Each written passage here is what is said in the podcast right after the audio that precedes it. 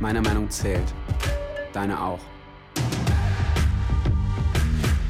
Ich würde gleich gern ähm, äh, Herrn Nasseli fragen, weil mir gerade in Ihrem Vortrag einiges in Erinnerung geblieben ist. Und Sie sprachen ja von Aladin Falani, der meine ich, dass äh, sozusagen die Gesellschaft als Tisch bezeichnet. Und wenn natürlich mehr Menschen Platz am Tisch wollen, dann muss auch mehr gestritten werden. Ich habe mich allerdings gefragt, wenn bezüglich der Integration tatsächlich, wie Sie es auch gesagt haben, immer sehr um die Kultur gestritten wird. Es, wir reden über Schweinefleisch, wir reden über Burkas und weiß der Himmel was noch alles. Ist es dann die, die Diskussion um Integration oder die Art, wie wir es machen, ist es dann nicht sowieso schon verloren irgendwie? Oder wie kann man das eigentlich noch retten, dass wir um das, die Sache an sich sprechen und die Sache an sich durchführen? Ja, die interessante Frage, die interessante Frage ist ja, was ist denn eigentlich die Sache selbst?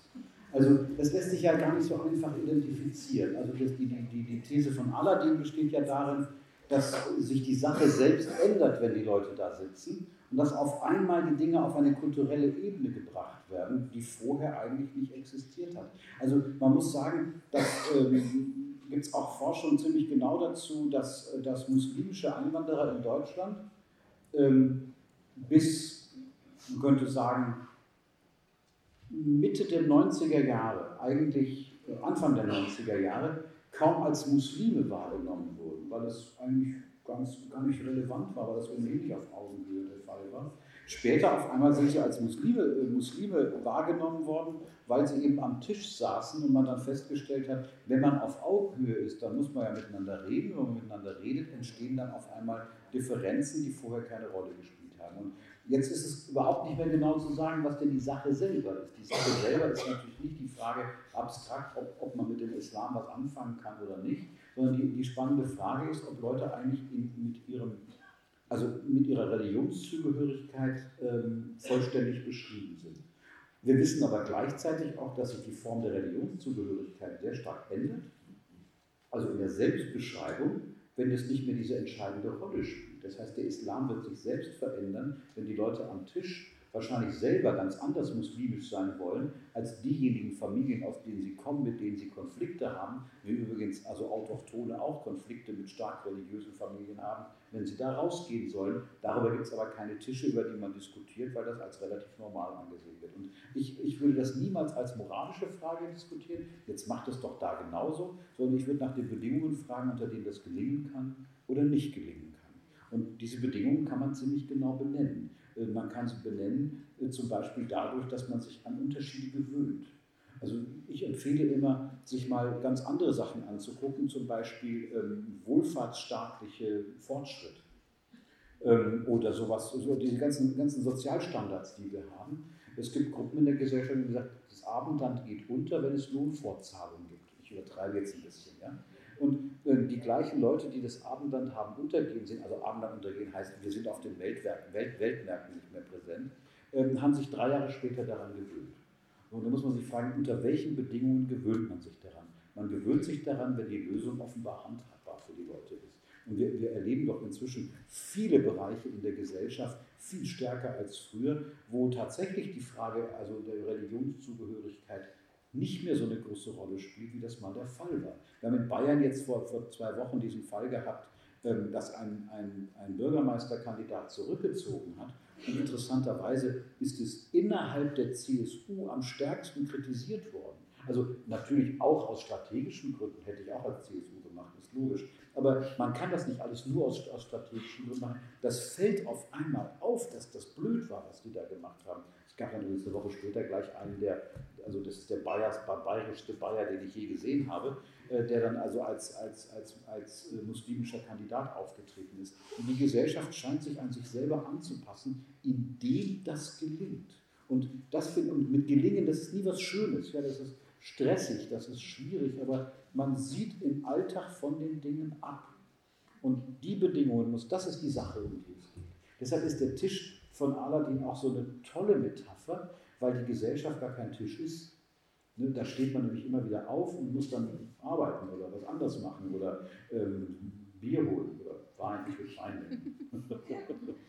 Wobei der zweite Bürgermeister in Bayern einem Ort auch angetreten ist, wo, wo die Bevölkerung sehr viel diverser war, glaube ich. Ja, aber was heißt das divers? Also ähm, schon, wenn man, wenn man in, einer, in, einem Land lebt, in dem schon die Unterscheidung von urbanem und nicht urbanem ein, ein, Diversitätsproblem ist, dann muss man auch Verständnis haben. Also ich meine das jetzt gar nicht so paternalistisch, wie sich das anhört, ich meine das noch viel paternalistischer, nämlich in der Art und Weise, dass man sagen muss, äh, da, da müsste man tatsächlich die Konservativen ernster nehmen, wir sollten von der Schwäche der Menschen ausgehen. Von der Schwäche heißt, unter welchen Bedingungen gelingt ihnen eigentlich das nicht, was sie sollen. Und wir sollten mal ruhig auf uns selber gucken. Unsere Milieus, in denen wir leben, die sind auch sehr schwach bisweilen. Wir können es nicht ertragen, wenn Leute aus Milieus kommen, die Sätze sagen, die für uns eigentlich nicht die richtigen sind. Die wollen wir auch nicht an den Tisch lassen. Und äh, insofern muss man feststellen, dass, dass soziale Ordnung sehr, sehr stark immer damit zu tun hat, ob so eine praktische Ebene entsteht. Sie haben es im Vortrag ja für Israel so ganz ähnlich beschrieben, zu sagen, da entstehen bestimmte Gruppen. Und dann ist die spannende Frage, wo sind eigentlich die Tische, wo diese Gruppen zusammensitzen und wo muss man das nicht tun? Und politisch kann man das eine instrumentalisieren, das andere nicht. Ökonomisch ist das eine wichtig, das andere nicht. Dann haben wir ein gemeinsames Bezugsproblem. Also lieber, lieber, lieber diese Art von Juden noch drin zu haben, als dass die Palästinenser mehr werden. Meine, so macht man Politik. Das ist nicht nett, aber so läuft das. Da schließe ich mich gleich an an der Frage, wie ist es denn in Israel? Das interessiert mich. Wie wird die Diskussion um Migration, Integration geführt, auch auf, auf der, also so derart kulturell aufgeladen? Also zunächst einmal, äh, die Diskussion um Migration an sich wird nicht geführt, weil äh, je mehr kommen, desto besser. Und es gab ja nach den Angriffen äh, Bataclan und dann Hypercacher am nächsten Tag als dann Netanyahu nach Paris geflogen ist und aufgefordert hat, kommt alle nach Hause, wo sich die französischen Juden aufgeregt haben, der kann doch gar nicht für uns reden und was heißt ja nach Hause. Ähm, aber das ist ja ein Teil des, des zionistischen Selbstverständnisses. Und wenn ein, wenn, israelischer Premier oder Präsident, äh, ich erinnere mich an einen Besuch von Yitzhak Herzog, äh, nicht Yitzhak, äh, wie hieß er mit Vornamen, habe ich vergessen, ähm, früher der Premier dann ähm, auch sagt, die deutschen Juden sollen jetzt endlich mal nach Israel kommen und nicht hier bleiben, weil hier ist furchtbar, gab es auch eine riesen Aufregung und Ignaz Bubis damals noch als Zentralratsvorsitzender war irgendwie ganz empört und tatempört ähm, und sagte, nee, nee, also ich bin deutscher Staatsbürger, aber aus israelischer Sicht war das richtig. Gleichzeitig aber war natürlich dann auch wieder, passierte wieder was ganz Typisches auch in der Öffentlichkeit, dass ein deutscher Politiker äh, irgendwann einmal Ignaz Kupitz fragte, wie fand er denn seinen Präsidenten, Herrn Herzog? Worauf er sagte, ich finde Roman Herzog ganz toll. ähm, so. Äh, die Diskussion wird nicht geführt. Was, was es allerdings gibt, und das ist klar, ist natürlich das, ähm, was in der Politik, in der, im, im politischen Diskurs, in der Öffentlichkeit debattiert und verhandelt wird, immer etwas zu tun hat mit der Frage, wie viel Lobby hat die jeweilige Gruppe. Also die Äthiopier haben im Grunde genommen gar nichts zu melden. Ähm, da, da gibt es dann aber immer wieder Proteste. Es gab im letzten Jahr auch gewalttätige Proteste. Da kommt es dann plötzlich in die Zeitungen und alle sind ganz aufgeregt und sagen, um Gottes Willen, es ist ja alles wirklich schlimm, wie die behandelt werden. Sozial extrem benachteiligt, ein Drogenproblem, kein Mensch kümmert sich wirklich, ist alles ganz schrecklich. Ähm, und wie das dann halt immer ist, das kennen wir ja auch, es geht ja auch mit Juden so, also Halle regen sich alle auf und nie wieder, auch um Gottes Willen, und während den Anfängen, zehn, zehn Tage später hat man es wieder vergessen und es ist eigentlich wurscht und ähm, man tut dann immer die entsprechenden Sachen sagen, aber es passiert nichts. So. Und in dem Moment, wo man eine Gruppe hat wie die orientalischen, wie die Russen, wie andere, ähm, da ist natürlich völlig, da geht es da geht's plötzlich um ganz andere Dinge, weil es nämlich da auch immer um äh, mittlerweile, zum Beispiel jetzt bei den, ich sage jetzt sowjetischen Juden, aber wenn ich von sowjetischen Juden rede, rede ich natürlich auch schon von deren Nachkommen, die schon erste und zweite Generation Israelis sind. Ähm, da geht es dann weniger darum, was jetzt die Partikularinteressen sind, als vielmehr darum, wofür die politisch stehen. Mhm. Viele von denen sind säkular und rechts mit dem entsprechenden politischen Gemengelage. Und Sie sehen ja, also wir haben jetzt zwei Wahlen gehabt, wo Liebermann quasi als Vertreter ähm, sich jetzt plötzlich zum ersten Mal so richtig gegen die Orthodoxie gestellt hat. In Wirklichkeit geht es darum, Netanyahu zu stürzen, aber das wird dann jetzt unter dem Deckmantel der Orthodoxie gegen die Orthodoxen. Äh, und sofort kriegt er bei den zweiten Wahlen äh, mehr Mandate. Er macht sozusagen 60 Prozent mehr Mandate weil er da etwas anspricht, was seine Klientel gerne hören will und das besonders interessiert. Ähm, Ein viel größeres Thema, darüber habe ich vorhin gar nicht geredet, sind die Flüchtlinge aus Afrika, die quasi illegal reinkommen und die man nicht haben will. Und äh, Sie haben vielleicht mitbekommen, dass Netanyahu gerade jetzt sich äh, mit dem Vertreter Sudans getroffen hat und also schon gejubelt hat. Äh, man werde jetzt 7.500 äh, schwarzafrikanische Flüchtlinge in den Sudan endlich abschieben können. Wird so schnell nicht geschehen. Aber dieser Versuch, alles, was nicht jüdisch ist und hier ins Land gekommen ist, rauszukriegen, weil man eben, und das ist der Unterschied zu einer westeuropäischen Gesellschaft, weil man eben in der nationalen Identität das religiöse Element immer drin hat, weil das ist ja die Krux des Judentums. Es gibt ja kein Volk, das sich als Volk und als Religion gleichzeitig definiert. Das gibt es nicht im Islam, das gibt es nicht im Christentum, das gibt es nicht im Buddhismus. Das gibt es nur im Judentum. Das macht es natürlich wahnsinnig kompliziert und dadurch wird immer diese Diskussion, die der Westen überhaupt nicht versteht und mit seinen Kriterien auch immer völlig falsch beurteilt. Und die Diskussion, ist das ein, kann das überhaupt ein Staat sein, der jüdisch und demokratisch ist? Oder ist er nur jüdisch und dann nicht demokratisch? Oder ist er demokratisch, aber dann ist er nicht mehr jüdisch? Das sind, äh, da, werden, äh, äh, da werden Kriterien des 20. Jahrhunderts oder des ausgehenden 19. Jahrhunderts in Europa auf eine Gesellschaft übertragen, die völlig andere Voraussetzungen hat ähm, was auch überhaupt nicht funktioniert. Und selbstverständlich, genauso wie Indien oder andere, wird Israel auf Dauer nicht eine westeuropäische, wenn sie denn eine Demokratie bleibt, wird Israel keine westeuropäische Demokratie sein können und wollen, weil es ganz andere Identitäts- und Kriterien gibt. Ähm, ein anderes Beispiel ist, dass das gesamte Gesundheitswesen in Israel abhängig ist äh, von den Filipinos. Ähm, die gesamte Altenpflege ist in den Händen von Filipinos, also jede Familie, die irgendwie einen alten Familienangehörigen hat, der also Hilfe braucht, hat dann eine Philippiner oder ein Filipino, meistens eine Philippiner bei sich zu Hause. Die kriegen meistens nur ein Visum für fünf Jahre, kriegen dann plötzlich Kinder, dürfen eigentlich gar nicht da heiraten, dürfen eigentlich keine Kinder kriegen, kriegen sie aber trotzdem, kriegen dann möglicherweise nochmal eine Verlängerung auf fünf Jahre, weil diese Familie dann nachweist, dass man diese und nur diese Person braucht. So, und dann gibt es immer die regelmäßig die Abschiebungen. Und das ist immer dann der große Skandal, wo ähm, das linksliberale Bürgertum sich furchtbar darüber aufregt, als einzige, weil diese Kinder komplett israelisch sozialisiert sind. Die sprechen natürlich Hebräisch und gehen natürlich in die, in die israelische Schule und empfinden sich auch als Hebräisch und müssen plötzlich aus ihrer Heimat weg, weil sie keine Israelis sind und abgeschoben werden. Und unabhängig von der Frage, ob das nun gerecht ist oder nicht, das, das steht ja auf einem völlig anderen Blatt, geht es aber natürlich sozusagen immer auch bei diesen Dingen mit der, mit der Ausweisung oder, oder der Vertreibung von solchen Gruppierungen, die nicht jüdisch sind, geht es immer natürlich auch darum, den Charakter und die Identität dieses Staates zu bewahren, der natürlich andere Kriterien hat als, sagen wir mal, Bundesrepublik. Aber letztendlich, und noch nicht fertig, wenn man ganz ehrlich ist, auch wenn die Realitäten längst andere sind, die Debatten, die in Deutschland öffentlich geführt werden und die auch zu politischen Verschiebungen führen, siehe Ostdeutschland, sind aber genau die gleichen, weil nämlich es geht immer um Fra die Frage der Identität des Deutschen.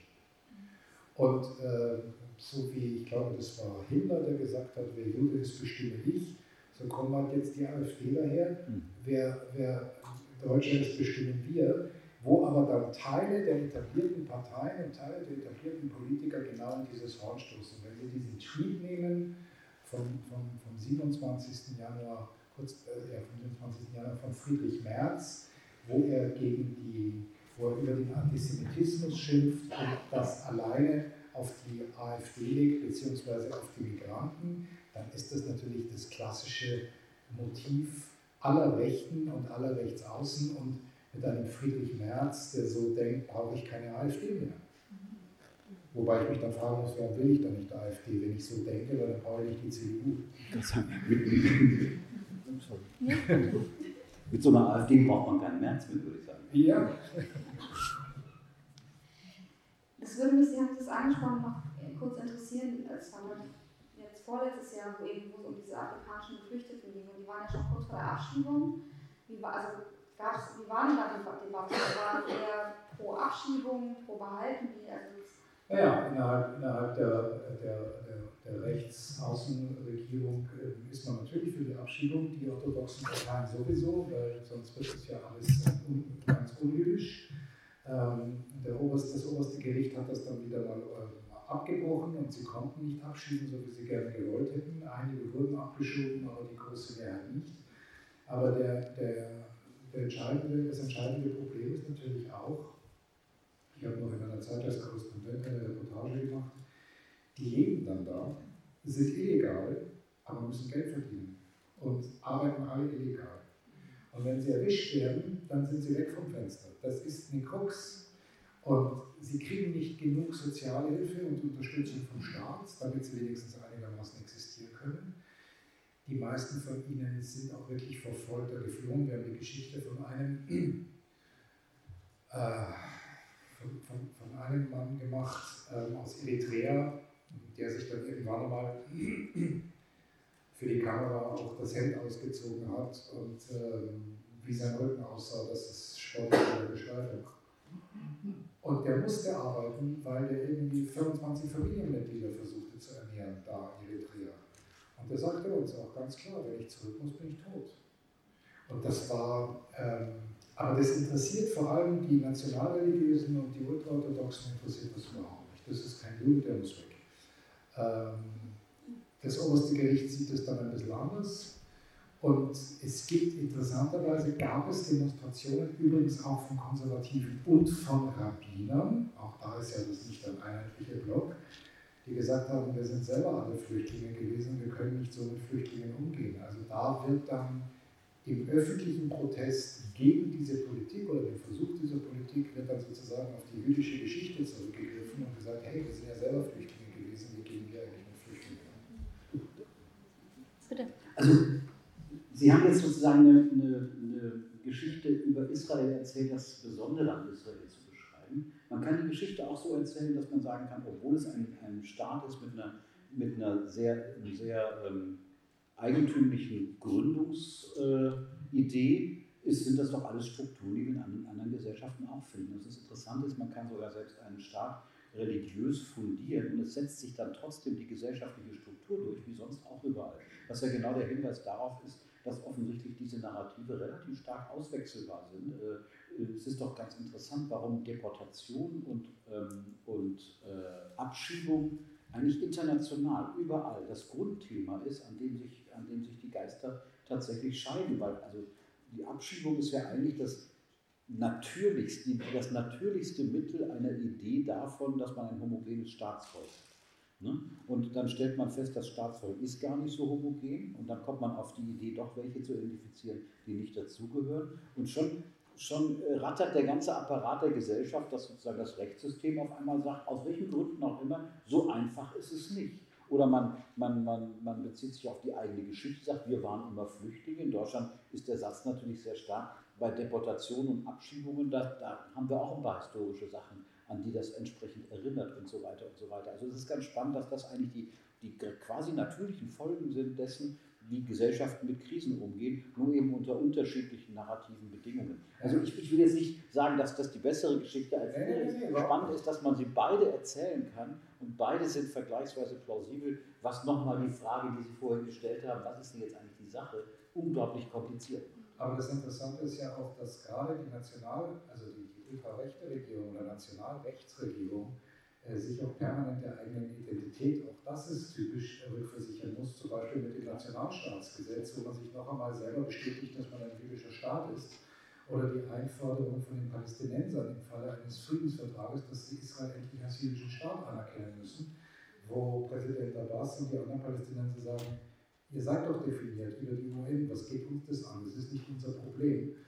Ähm, da wird natürlich ständig auch dann darauf hingewiesen, dass es diesen Delegitimierungsprozess international gibt, BDS etc., so Stichwörter, aber letztendlich ist es meines Erachtens nur vorgeschoben, weil es ist der Versuch einer, einer Rückbesinnung eben auch, einer Rückbesinnung oder einer Rückversicherung auf etwas, was es in dieser totalen Form, nicht totalitären, totalen Form auch in Israel nicht mehr gibt.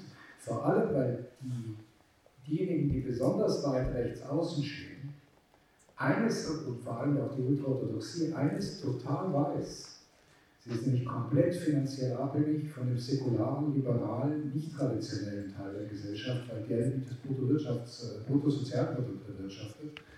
Also das heißt, ohne diese Art von Liberalismus und, und Freiheitlichkeit geht es nicht, weil wenn man sich das zu Ende denkt, wenn die wirklich durchsetzen könnten, was sie wollten, dann war es das mit der Startup Nation, weil dann sind die Leute nämlich ganz schnell in Berlin, New York oder, oder, oder Silicon Valley und das war es und das ist dann vorbei.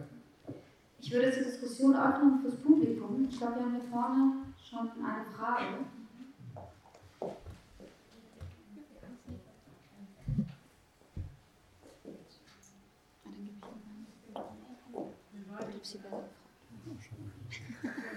Gut, also, ähm, vielen Dank für die Beiträge. Mein Name ist Jana Sotti, ich bin Journalistin und auch Dozentin an der Hochschule Darmstadt.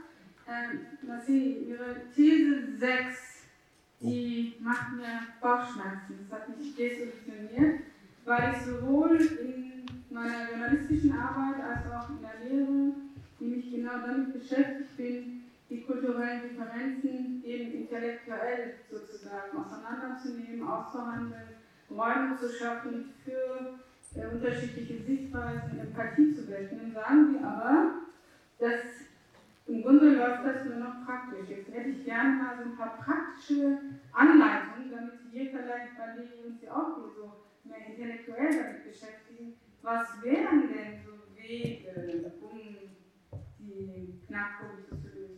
Das ist das eine. Das zweite, was ich so noch kurz anmerken mit einer Frage, Sie haben ja so von Identitäten und zu einer Gesellschaft, die sich äh, so quasi formt in Abgrenzung zu anderen und auch andere ausgrenzt. Und wie gehen wir aber mit den Leuten um in dieser Gesellschaft, die eigentlich Teil wären, wenn sie sich selbst nicht als anders markieren und dann die Diskussion so führen, dass sie sagen, aber ihr macht uns zu anderen. Das haben wir ja auch.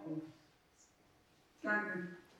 Ja, also zum Ersten, das, das kann man nicht abstrakt beantworten, aber sehr konkret. Es gibt, es gibt auch Modellprojekte, wenn man etwa an, äh, also Mercedes-Benz hat das gemacht. Äh, ähm, es gibt zwei Modelle, mit Jugendlichen umzugehen. Das eine ist äh, ähm, Einheimische und Fremde, ich nenne jetzt mal diese beiden Begriffe, die ja natürlich falsch sind, aber Jugendliche sollen sich mal zusammensetzen und überlegen, was sie eigentlich gemeinsam haben. Ne?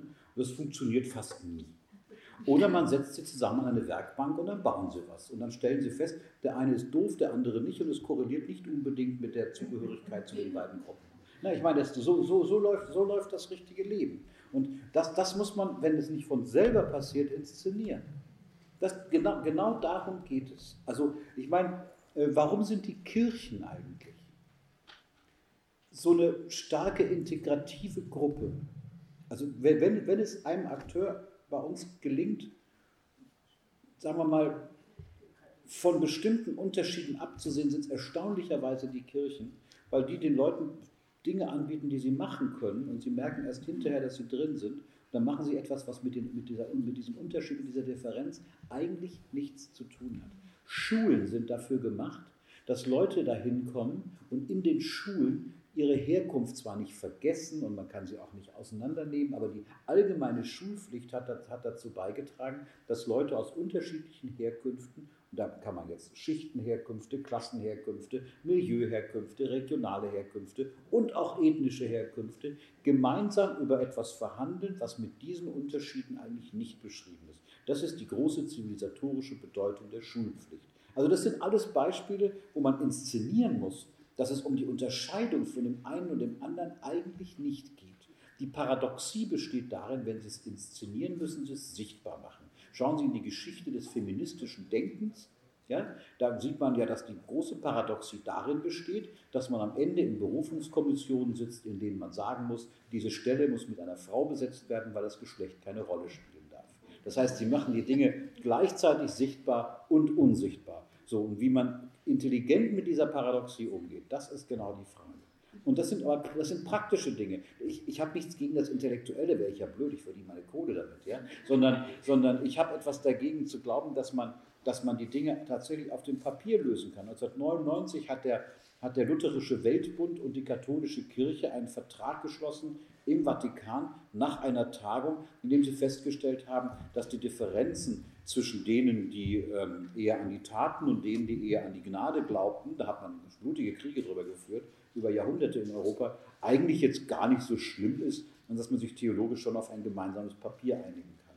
Das ist toll, dass sie das gemacht haben. Es sind wunderschöne Protokolle daraus entstanden. Aber spannenderweise muss man sagen, dass, dass, die, dass die Konfessionszugehörigkeit in unseren Gesellschaften nicht mehr diese starke Rolle spielten wie noch vor ein, zwei Generationen. Und da ging es nicht nur um so Nebenbeifragen, da sind ganze Familien zerbrochen daran, ganze Existenzen zerbrochen, weil man nicht entsprechend leben konnte miteinander, dass man sozusagen in dieser Form sieht, dass die praktischen Lösungen der Gesellschaft eigentlich das, was man dort intellektuell gemacht hat, erst vorbereitet haben. Mein Vater, der ist, in, der ist ein, ein Moslem gewesen, hat sich nicht dafür interessiert, ähm, also hat da nichts davon praktiziert und ist in einer, in einer katholischen Familie in Tübingen, übrigens doppelte Marginalisierung, ähm, geheiratet und die haben immer gesagt, dass du uns einen Moslem ins Haus geholt hast, ist schlimm genug. Einen Protestanten hätten wir nie akzeptiert.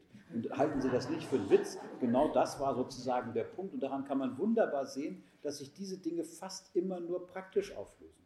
Und das ist eigentlich das, das, also das, das, das ist das, was ich, was ich vermitteln will. Ich will, nicht, ich will nicht sagen, dass man nicht intellektuell über diese Differenzen reden soll. Eine meiner, meiner, meiner Steckenpferde ist tatsächlich im deutschen kulturellen, philosophischen, wissenschaftlichen, literarischen Sprachraum das katholische und das protestantische als zwei sehr wichtige, sehr unterschiedliche Formen zu entdecken. Aber das kann man ja erst in einer Gesellschaft machen, in der diese Unterscheidung eigentlich keine lebenspraktische Bedeutung mehr hat. Verstehen Sie? Und das, das ist eigentlich damit gemeint. Und, und äh, dann muss man sich fragen, ich meine, die ganze, die ganze pädagogische Diskussion hat sich doch auch verlagert, von, wenn es um Begegnungen geht. Also begegnen sich eigentlich Leute aus unterschiedlichen Gruppen, in denen sie diese Differenz äh, thematisieren? Oder inszeniert man Begegnungen, damit diese Differenz sozusagen en passant noch so mal so mitlaufen kann, aber dann eigentlich keine Rolle mehr spielt? Da muss man die Begegnung über etwas anderes machen. Das Gleiche gilt übrigens auch für Konflikte. Ja, wir brauchen einen äußeren Feind. Sie haben, es war eine wunderbare These am Ende, einen äußeren Feind. Und schon sind die internen Differenzen eigentlich nicht mehr so groß. Das heißt nicht, dass wir uns mehr äußere Feinde suchen sollten, aber schon sowas wie vielleicht eine gemeinsame Problemstellung. Das wäre schon irgendwie was. Haben Sie auch gesagt? Corona-Virus. Äh, Corona, genau, Corona-Virus. Nicht so viel Corona trinken. Erstmal vielen Dank dann immer gerne dazu. Ganz kurz eine Frage an den Schneider. Also ich habe mit sehr großem Interesse zugehört. Ich würde auch gerne das Buch lesen. Hm. Oh ja. In welcher, in welcher Weise knüpfen Sie jetzt an Ihren Vorgänger an? Was haben Sie neu gemacht? Was ist Ihr neuer Ansatz? Das würde mich mal an, an welchen Vorgänger? Ja, äh, wir sind Korrespondent in Israel. Ne? Ich bin heute nicht mehr Korrespondent in Israel. Ja, aber was haben Sie geleistet? Ich, ich, ich verstehe die Frage. Was ich jetzt mache. Achso, ich bin, okay, also ich bin nach, äh, ganz schnell, ich bin nach fast elf Jahren Studioleitung äh, in Tel Aviv, bin ich äh, als Studioleiter nach Rom gegangen, war anderthalb Jahre in Rom, bin dann äh, aus vielerlei Gründen und auch aus privaten Gründen privat zurückgegangen nach Tel Aviv, das heißt, ich lebe in Tel Aviv, ich arbeite nach wie vor für die ARD, bin Editor at Large vom Bayerischen Rundfunk, mache Dokumentarfilme, schreibe Bücher, halte Vorträge, unterrichte. So, das ist, was ich heute mache. Ganz kurz eine Frage an Professor Asseli. worum geht es in dem neuen Forschungsprojekt? Knüpft das an Ihre bisherige Arbeit an? Das wüsste ich auch ganz gerne. Und kann ich das nachlesen, was Sie gesagt haben? Ja. Ähm, also, Sie können das nicht eins zu eins nachlesen, äh, aber ich habe viel geschrieben über den ganzen Krempel. Also, das heißt, Sie können auf meiner Homepage einiges finden, was man dazu lesen kann. Ähm, am Ende führen alle Wege nach Rom, sagt der Katholik natürlich. Äh, ernst, ernsthaft, ernsthafte Antwort. Also das Forschungsprojekt möchte tatsächlich ein bisschen genau das machen, was ich gerade beschrieben habe, nämlich empirisch ernst zu nehmen, wo denn eigentlich die Kontaktstellen zwischen jetzt in diesem Fall tatsächlich Flüchtlingen und der Gesellschaft sind. Und weder, weder das eine noch das andere als Großkategorie zu behandeln, sondern empirisch die Orte aufzusuchen, an denen tatsächlich dieser, dieser Prozess gewissermaßen einer gemeinsamen Praxis entsteht. Wir machen das an verschiedenen Stellen, an der Arztpraxis, der Schule, dem Arbeitsplatz, dem Amt, dem Theater. Das Theater ist ja sehr interessiert an sprechenden Flüchtlingen. Ähm, das, der, die erfinden geradezu den sprechenden Flüchtling.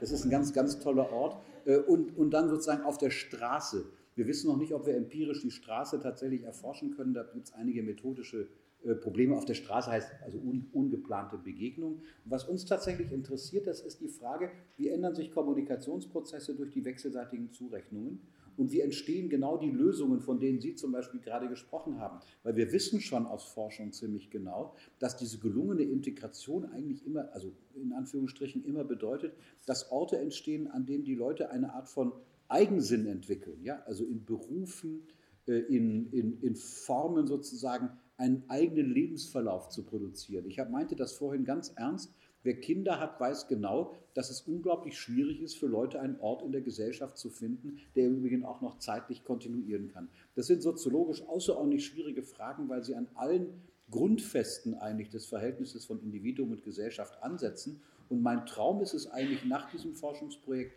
das Gleiche zu machen mit ähm, Leuten ohne Flüchtlingshintergrund. Also ähm, auch ohne Migrationshintergrund, sondern sich genau diese Prozesse der Enkulturation, die wir eigentlich immer nur als Kulturfrage behandelt haben und weniger als praktische Frage, nochmal zu wiederholen. Ich habe noch etwa sieben bis acht Jahre im Amt, das könnte klappen.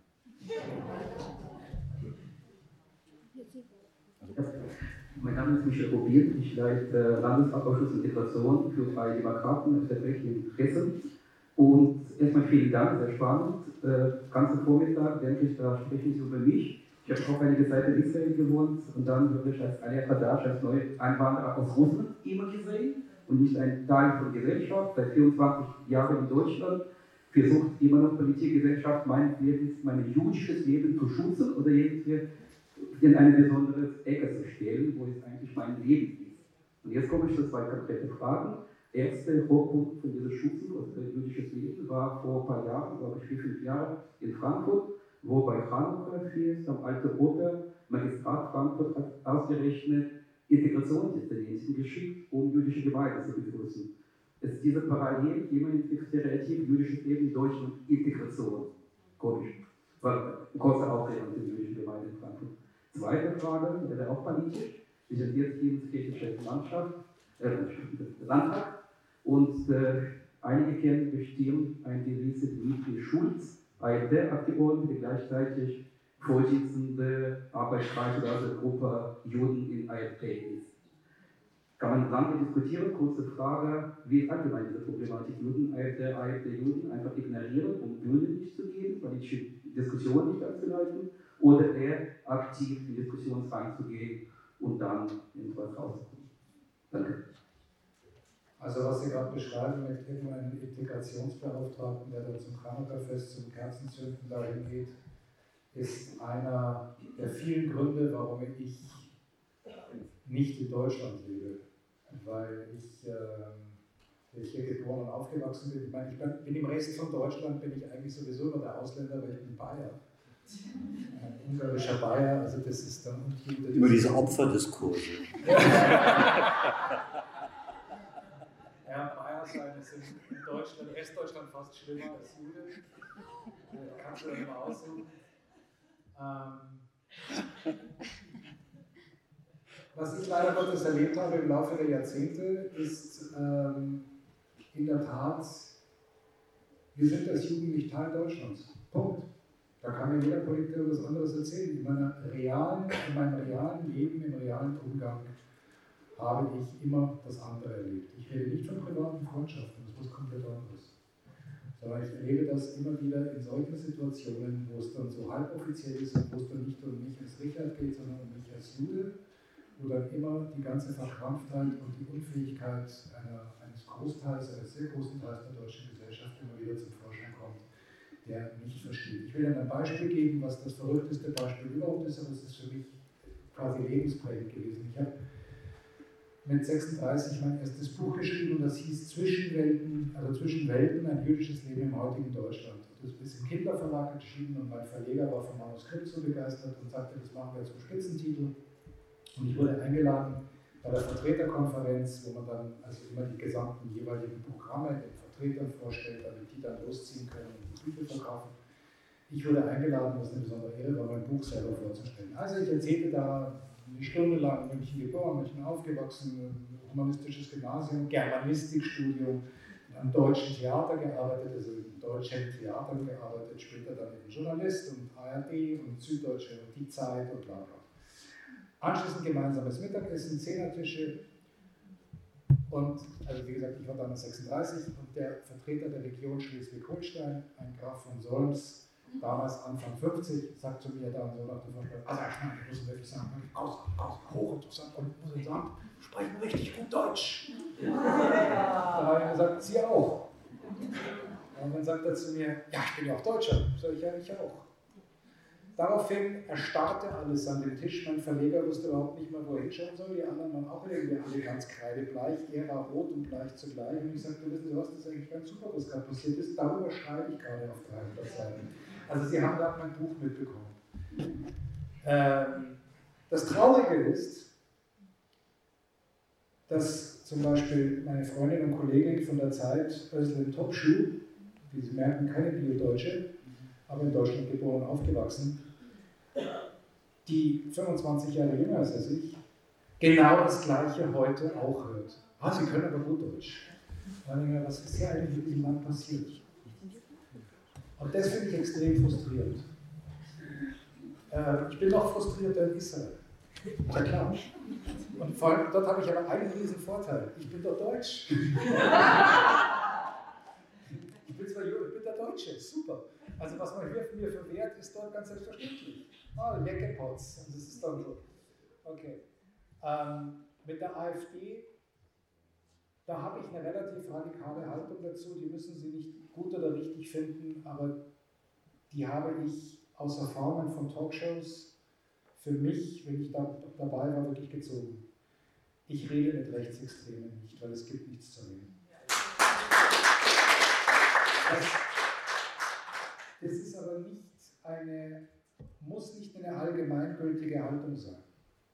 Aber ich glaube, mit bestimmten Leuten, die in einem in sich selbst versteckten, immanenten Selbstbild leben, äh, Weltbild leben, ist nicht zu reden. Ich habe auch, ich war ja viele Jahre mit Hamas und, äh, und islamischen Dschihad-Leuten unterwegs.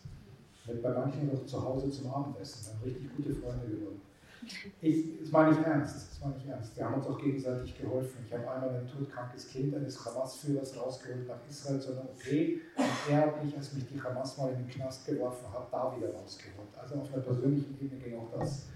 Aber ich habe mit solchen Leuten, mit solchen Extremisten über, über inhaltlich Politisches nicht geredet, wie ich übrigens auch mit den Hardcore-Settlers in Israel auch nichts zu reden habe. Wenn ich als Journalist dahin gehe, interviewe ich die, ist was ganz anderes. Aber wenn ich privat, habe ich mit denen nichts zu reden, weil es gibt, da, da, da gibt es keine Berührungspunkte. Und insofern habe ich auch mit den AfD-Menschen nichts zu reden. Und äh, es gibt ja dann sozusagen immer diejenigen, die sagen, die, die, es gibt ja auch in der AfD vernünftige Kräfte. Und da bin ich radikaler. Ich sage, selbst wenn er vernünftig ist und sich mit so einer Gruppierung zusammentut, habe ich mit dem auch nichts mehr zu reden. Aber das bin ich, das ist mein, das ist auch mein Luxus. Wir hatten, glaube ich, eine Frage noch. Hallo, mein Name ist Conny Victoria, ich studiere an der Uni Frankfurt. Und ich fand es wirklich sehr spannend, die Veranstaltung, und ich fand auch die Thesen sehr spannend, wie Internalisierung der Abstimmung. Und ich finde, das hat sehr viel mit Demokratiekrise generell. Was machen wir gegen diese Krise? Wie schaffen wir wirklich die Solidarität und Pluralität in dieser Gesellschaft? Danke. Tja.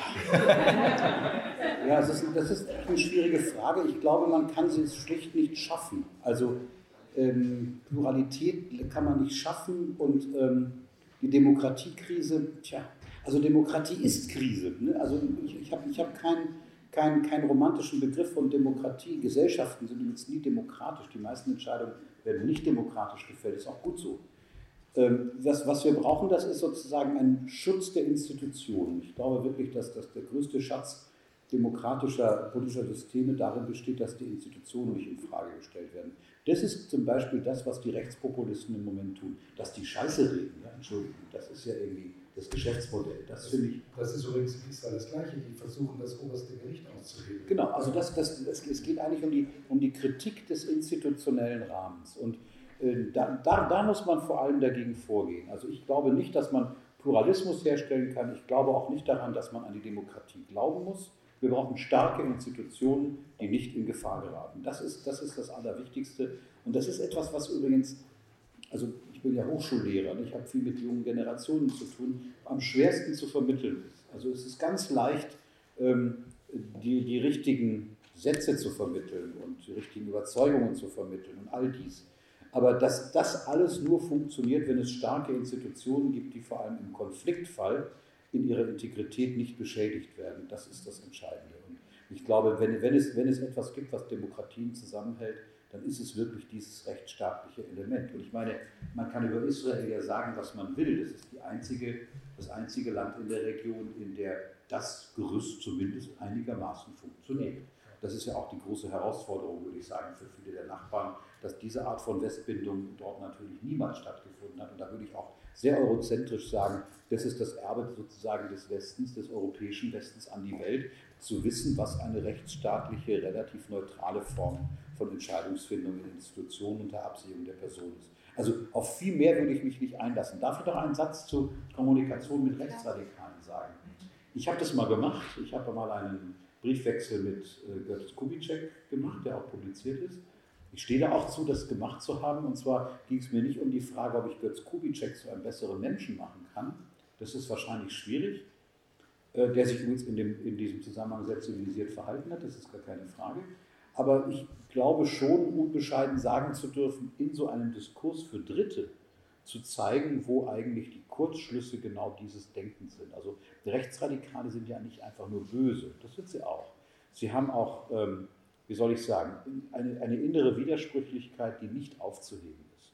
Und das ist eigentlich das Interessante, weil sie nämlich mit universalistischen Argumenten das Partikularistische besonders stark machen. Und zwar nicht nur im Hinblick auf die Unterscheidung von Menschen- und Bürgerrechten, was wir immer schon haben, sondern im Hinblick sozusagen darauf, dass man das Einzige, was man über die eigene Nation sagen kann, nur ist, dass es das eigene ist.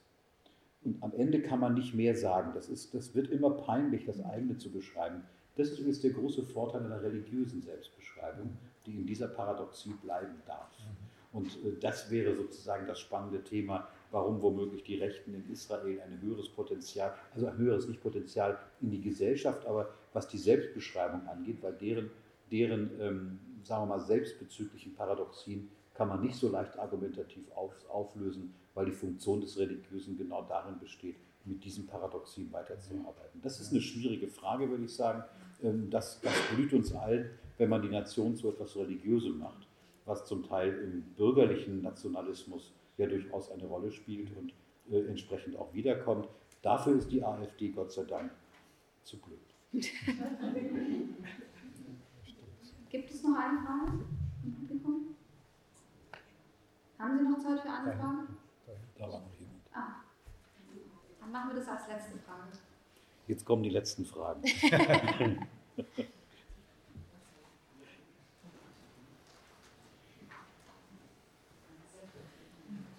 Ich verstehe Ihre siebte These nicht. Also eine Verständnisfrage. Wie hießen die noch gleich? Die siebte These. Äh, wie hieß die noch gleich? Ich habe jetzt die Zählung nicht so im Kopf. Also ich habe mir auch geschrieben, der Grundkonflikt im politischen Raum verlagert sich von Entscheidungsfragen auf so. Fragen der... Ja, ja, genau. Okay. genau. Also das ist ja, das ist, das ist ja etwas, was, was, was stark zurzeit diskutiert wird. Dis diskutieren wir eigentlich sozusagen die gesellschaftsstrukturellen Bedingungen, unter denen Unsicherheiten entstehen? Oder geht es eigentlich nur darum, die richtigen Sätze sagen zu können? Wir haben in der Pluralisierung moderner Gesellschaften ja eine, man könnte sagen, Multiplikation von Sprechern. Und man sich, wir, wir tun ja immer so, als, als wäre sozusagen das, was wir den Westen nennen, seit 100 Jahren dasselbe. Das ist ja nicht der Fall. Man muss sich mal die deutsche Gesellschaft in den 50er und 60er Jahren vorstellen, in denen tatsächlich die Bandbreite dessen, was man sagen kann, sehr eng war. Das ist langsam, aber merklich viel, viel breiter geworden. Wir nennen das Liberalisierung. Gleichzeitig ist sozusagen der klassische Konflikt, also Linke würden sagen Klassenkonflikt, ich würde eher, also ich bin kein Linker, ja, also ich würde sagen, die gesellschaftsstrukturellen Integrationsprobleme moderner Gesellschaften, also im Hinblick darauf, wie man Verteilungsgerechtigkeit herstellt, wie man in der Lage ist, politische und ökonomische Logiken miteinander zu verbinden und solche Geschichten oder nicht miteinander zu verbinden, aber einigermaßen zu versöhnen, dass dieser gesellschaftsstrukturelle Diskurs sich wieder verlagert auf diese Pluralitätsfragen. Und wir erleben ja eine starke Polarisierung im Hinblick darauf, dass die einen behaupten, die linksliberalen urbanen Gruppen nehmen uns unsere schöne Welt weg, während, die zum, während diese linksliberalen Gruppen sich gar nicht vorstellen können, dass in anderen Milieus der Gesellschaft zum Teil andere Formen von Selbstverständlichkeiten gelten. Und darüber scheint offenbar der Konflikt größer zu sein, als über die Fragen, um die es wirklich geht. Also, ich meine, wir haben jetzt in der letzten Zeit Wahlkämpfe in Deutschland, nicht so viele wie in Israel, aber auch gehabt und wir werden bald wieder welche haben. Die ganzen Fragen, um die es zurzeit geht, nämlich etwa die Frage, hm, wie wird sich eine Ökonomie die nicht eine industriegesellschaftliche Ökonomie sein muss im klassischen Sinne, in der die Parallelisierung von Lebenszeitverläufen und gesellschaftlichen Zeitverläufen in dieser Form nicht mehr äh, vorauszusetzen ist, eigentlich Auswirkungen auf das Verhältnis erstens von Einkommen und Arbeit und zweitens der Planungssicherheit für gesamte Lebensverläufe und drittens auf die Idee, wie es der nächsten Generation eigentlich gehen wird. Keine der etablierten politischen Spieler sagt dazu auch nur ein einziges Wort. Wir wissen aus der Hermeneutik ziemlich genau, dass am lautesten die Dinge sind, die kein Mensch anspricht. Das ist, das ist sozusagen die Grundlage dieser These. Lieber, lieber diskutieren wir, ob, ähm, ob äh, was weiß ich, die, was, was, was, was sagen so Rechtspopulisten, äh, man sich sein Geschlecht selber aussuchen kann oder dass Migranten jetzt dazugehören und so weiter und die anderen sagen, dass man bereits rechtsradikal ist, wenn man offensichtlich auch migrationsskeptische Milieus kennt, die es ja gibt und die ja durchaus auch legitim sind. Also das ist ja eine Frage, dass man sich darüber eigentlich überhaupt nicht mehr rational auseinandersetzen kann, sondern diese kulturkämpferische Geschichte da ist. Die Klügsten sind vielleicht in der Lage, bei beiden so ein bisschen anzudocken, aber die sind rar gesät. Vielen Dank. Ich hoffe, dass dieses von Ihnen gerade erwähnte Gesetz der Hermeneutik für unsere Diskussion gerade nicht gegolten hat. Und bedanke mich ganz, ganz herzlich bei Richard Schneider und Armin Hasse, dass Sie hier waren. Wir haben, glaube ich, alle sehr, sehr viel mitgenommen. Ähm, würden eigentlich noch weiter diskutieren. Aber die Zeit ist vorbei, wir haben jetzt Mittagspause und ich danke nochmal ganz herzlich fürs Kommen.